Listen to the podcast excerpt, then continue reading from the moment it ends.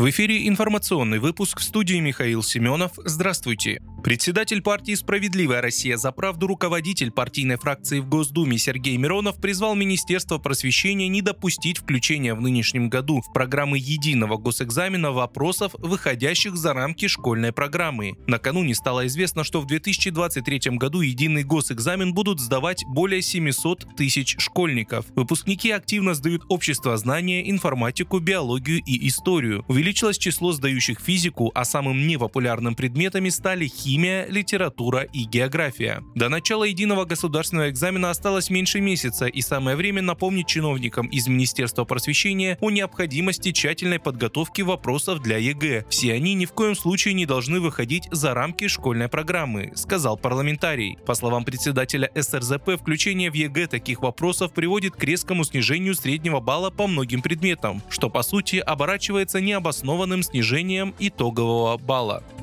Импортная бытовая техника может подорожать после решения Казахстана об ужесточении контроля за поставками в Россию. Об этом сообщил коммерсант. Сейчас еще есть возможности провозить продукцию через Казахстан, но ужесточение контроля таможни привело к удорожанию поставок. Из-за усложнения логистики стоимость импортных товаров в России может увеличиться на 10-12%, сообщил гендиректор логистической компании Георгий Властопула. В результате поставщики начали искать альтернативные каналы, в том числе через Китай, Киргизию Киргизию и ОАЭ. Также решение Астаны усложнило поставки продукции и через Узбекистан, поскольку груз пересекает территорию Казахстана. В результате поставщики могут прекратить закупать ранее ввозимую через Казахстан и Узбекистан технику брендов LG, Samsung, Bosch, Electrolux и другие. Потребительский спрос уже сместился в сторону китайской и турецкой бытовой техники.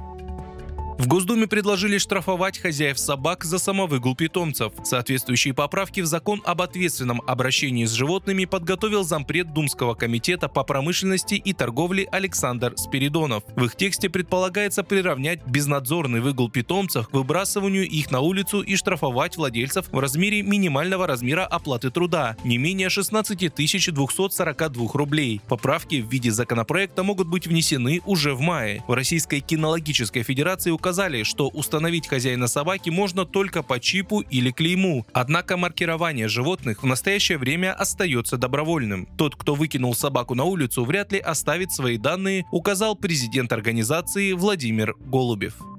В Запорожской области задержали гражданина Украины, планировавшего теракты против местных властей по заданию киевского режима, сообщили в главке ФСБ по региону. Первой целью террориста должен был стать начальник отдела полиции поселка городского типа Кирилловка Юрий Балабин. При попытке задержания преступник оказал вооруженное сопротивление, но бойцы спецназа ФСБ обезоружили его. При обыске дома у подозреваемого нашли компоненты самодельного взрывного устройства. Следственный отдел управления ФСБ возбудил уголовное дело по статье приготовления к совершению террористического акта. Проводятся следственные мероприятия.